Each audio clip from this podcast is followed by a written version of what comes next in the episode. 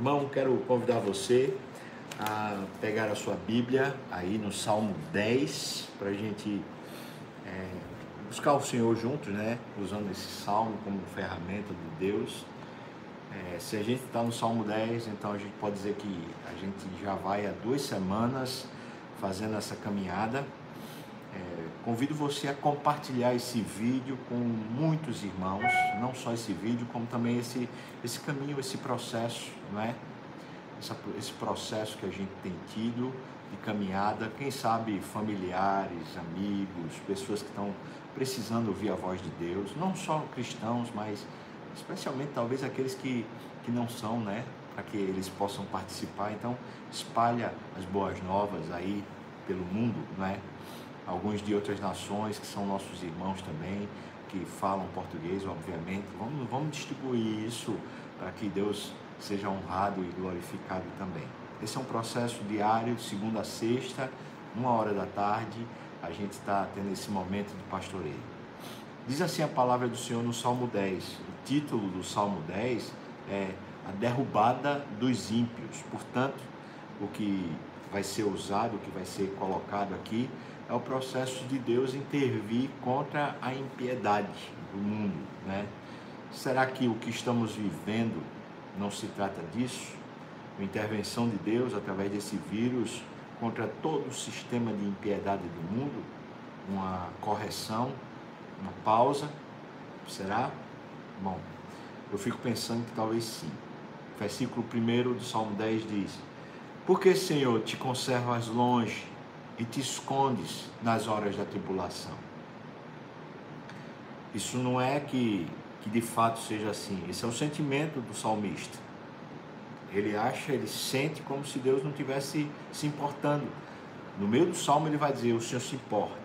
Então, esse é um sentimento que não é verdade, mas é um sentimento, né? E ele quer tratar esse sentimento, por isso ele está tratando na presença de Deus. É bom que a gente trate esse tipo de sentimento que é um sentimento mentiroso.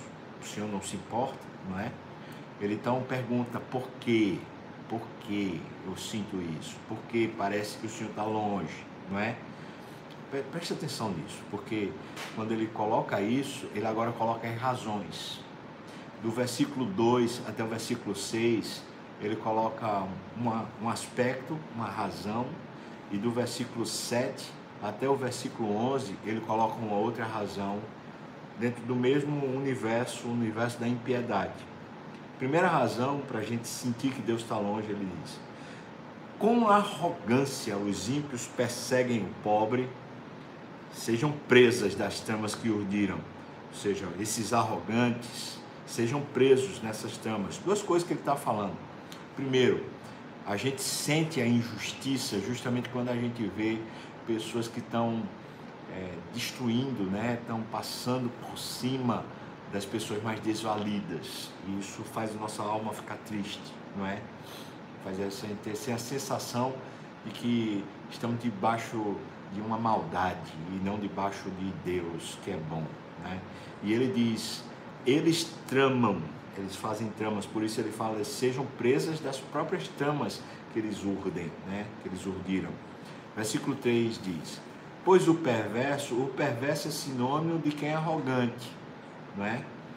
De quem vive em si mesmado. Pois o perverso se gloria da cobiça da sua alma.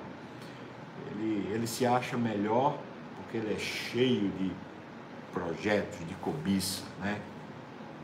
O avarento, de novo, o avarento é o arrogante. Então, o perverso e o avarento são sinônimos de pessoas arrogantes. O avarento, você sabe, é aquela expressão popular, mão de vaca, né? O avarento maldiz o Senhor e blasfema contra ele.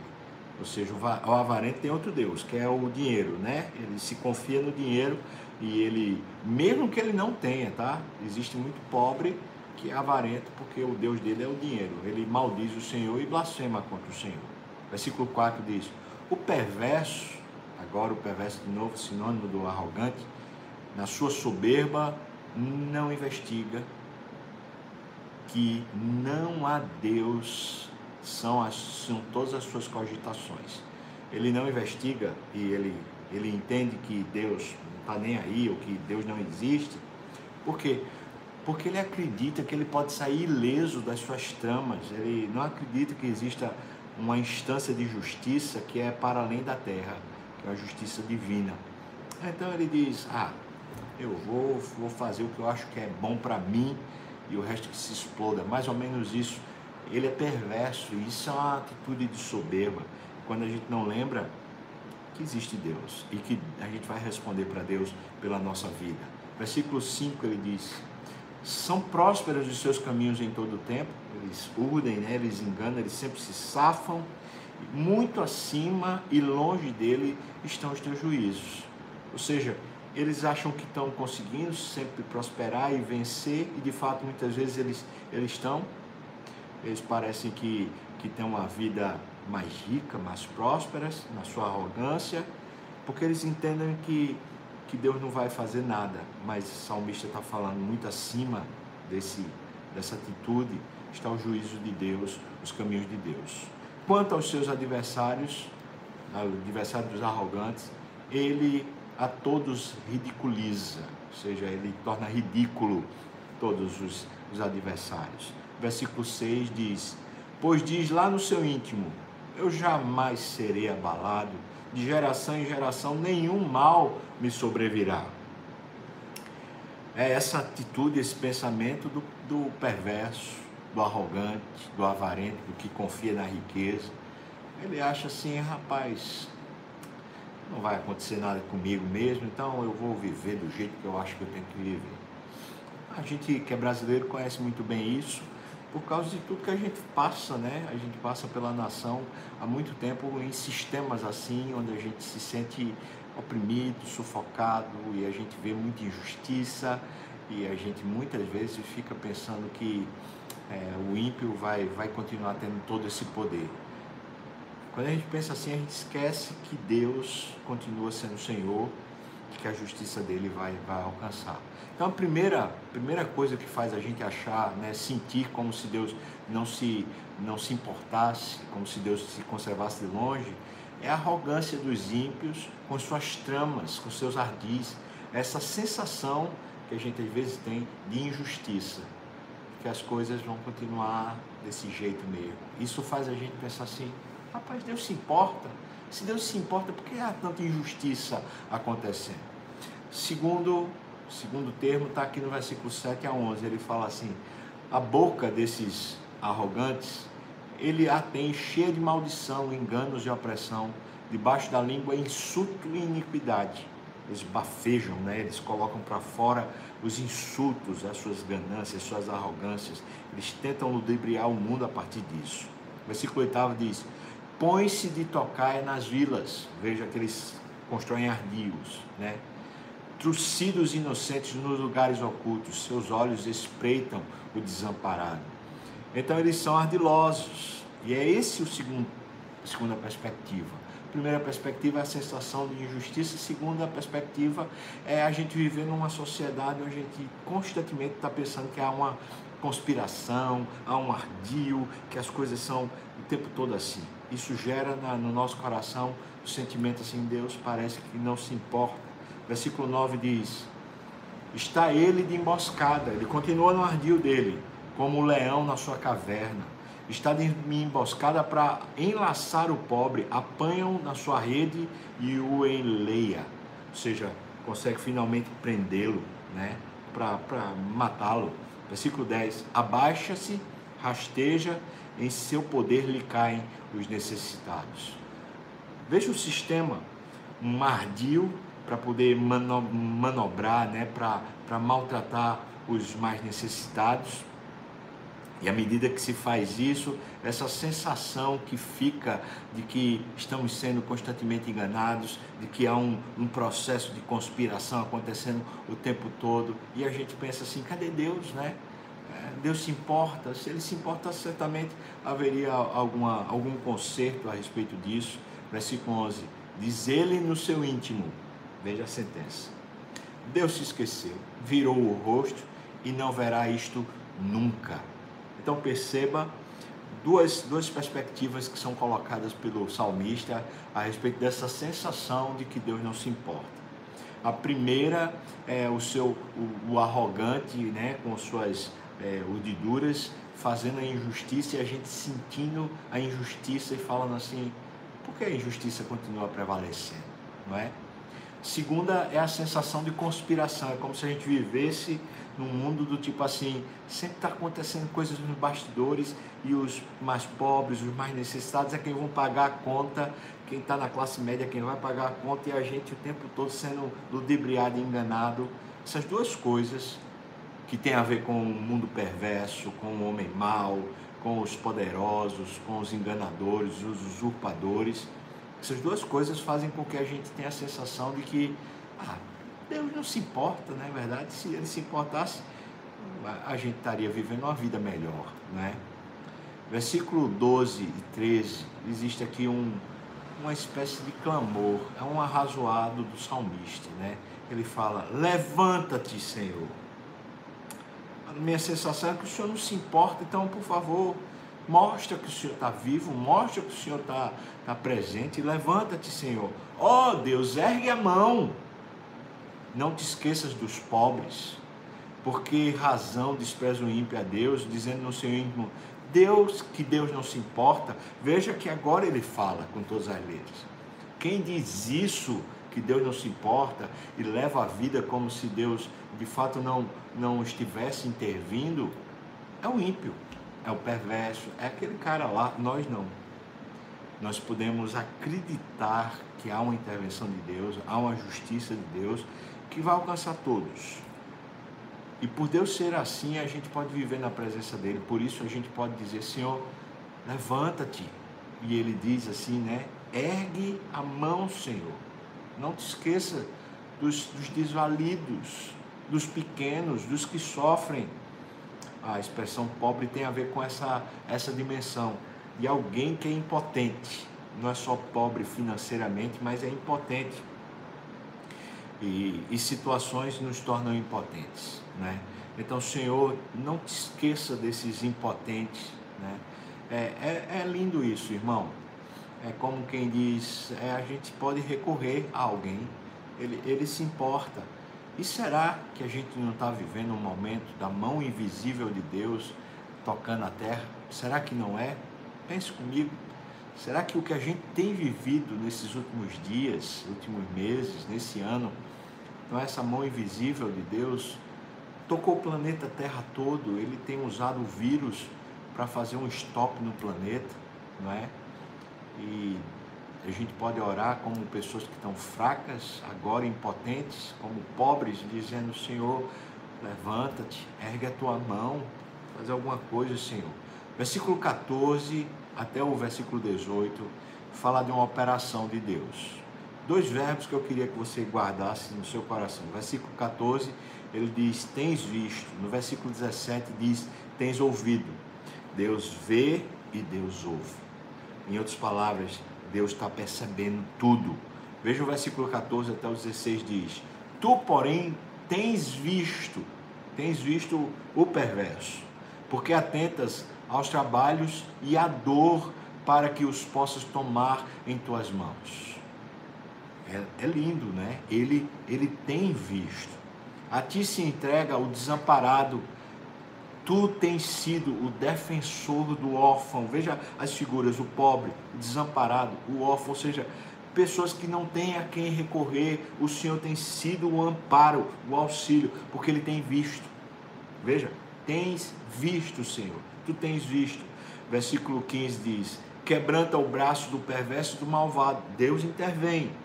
Esquadrinha-lhes a maldade, até nada até nada mais achares. Ele expõe, e expõe no sentido não, não necessariamente da sociedade, mas ele expõe diante da sua justiça, é, ele julga a causa.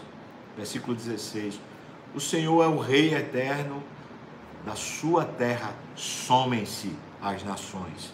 Em outras palavras, esse Deus que é Rei, ele está dominando todas as terras. E por isso esses, essas hierarquias ou esses poderes de nações se somem, porque a terra toda é dele. Versículo 17, agora ele fala, ele tem ouvido, veja, tens ouvido, Senhor, o desejo dos humildes. Não é lindo? Não está nem falando do clamor, mas o desejo, aquilo que está dentro do coração. Tu lhes fortalecerás o coração e lhes acudirás para fazeres justiça ao órfão e ao oprimido, a fim de que o homem que é da terra já não infunda terror. Aleluia e amém. Em outras palavras, o Senhor tem visto, o Senhor tem ouvido para nos amparar. Aqueles que se sentem agora fracos, pobres, desvalidos, órfãos, que supostamente falam: Meu Deus, eu não tenho a quem recorrer. O Senhor é o nosso grande escudo, aquele que nos defende, aquele que nos ampara, aquele que nos sustenta, aquele que nos segura. Deixa eu dizer uma coisa para você, irmão. Deus não deixará faltar o pão. Deus não deixará de faltar o sustento, Deus não deixará faltar a alegria, Deus não deixará faltar a paz, porque Ele é o nosso sustentador. Ele tem visto, Ele tem ouvido. Deus há de nos guardar, Deus há de nos proteger. Lembre-se disso, porque de fato Deus se importa. Vou terminar citando o que eu li no, no Romanos 8, 32. Aquele que não poupou ao seu próprio filho, pensa nisso. Deus não poupou sacrifício, Deus não mediu esforços. Antes, por todos nós, entregou seu filho. Ele sacrificou seu filho por amor a você. Antes, por todos nós, o entregou. Porventura, pense, raciocine, porventura não nos dará, ou seja, Deus deixará de ser nosso sustentador, aquele que não poupou o sacrifício do seu filho, porventura não nos dará com o próprio Cristo todas as coisas que precisamos. Lembre-se, Deus está vindo ao nosso encontro. Foi Jesus que disse para nós lá em Mateus capítulo 6. Não andeis ansiosos quanto à vossa vida, o que haveis de comer, quanto ao que a vez de beber, ou quanto ao que a vez de vestir. Não é a vida mais do que o alimento, não é a vida mais do que as roupas. Ele diz: Vosso Pai Celeste sabe o de que necessitais antes que lhe o peçais. Então ele diz: Buscai, pois, em primeiro lugar o seu reino e a sua justiça, e todas as demais coisas vos serão acrescentadas. Buscai, buscai, buscai esse domínio de Deus no seu coração, buscai essa justiça de Deus que está presente. E então o sustentador vai lhe sustentar, o fiel vai continuar lhe abençoando e derramando sobre você bálsamo, óleo e unção. Deus lhe abençoe, irmão. Deus lhe abençoe e lhe fortaleça. Vamos orar. Vou pedir a Eli se ele puder é, tocar aqui enquanto a gente ora, tocar alguma, alguma música, para lembrar a gente né, a grandiosidade, a majestade, o poder de Deus. Né? Não sei se pode cantar aquela é, com grande ao Senhor. Qual era que você queria botar? Bota aí, pode botar, você achar. Tá bom. Pronto, com grande ao Senhor. você pode ir tocando aí quando a gente vai orando. Sabe, maravilhoso é o Senhor, Deus. Sabe, Senhor, às vezes a gente está se sentindo assim como Davi. Será que o Senhor se importa? Por que, é que o Senhor parece que está longe? Senhor Deus, tira do nosso campo de vista o, agir do perverso. A gente está tá vendo o tempo todo o perverso macumunado, manipulando, agindo. Senhor, tira das nossas vistas isso.